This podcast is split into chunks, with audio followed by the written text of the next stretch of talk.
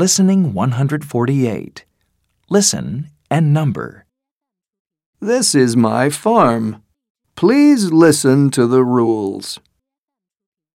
1, Don't feed the chicks. They are not hungry. 2, Don't touch this horse. It's angry today. It can bite you. 3, You can touch this goat. It's very friendly. Its name is George.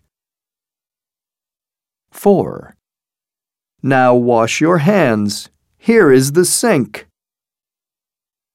5, Please eat your lunch here, under the trees.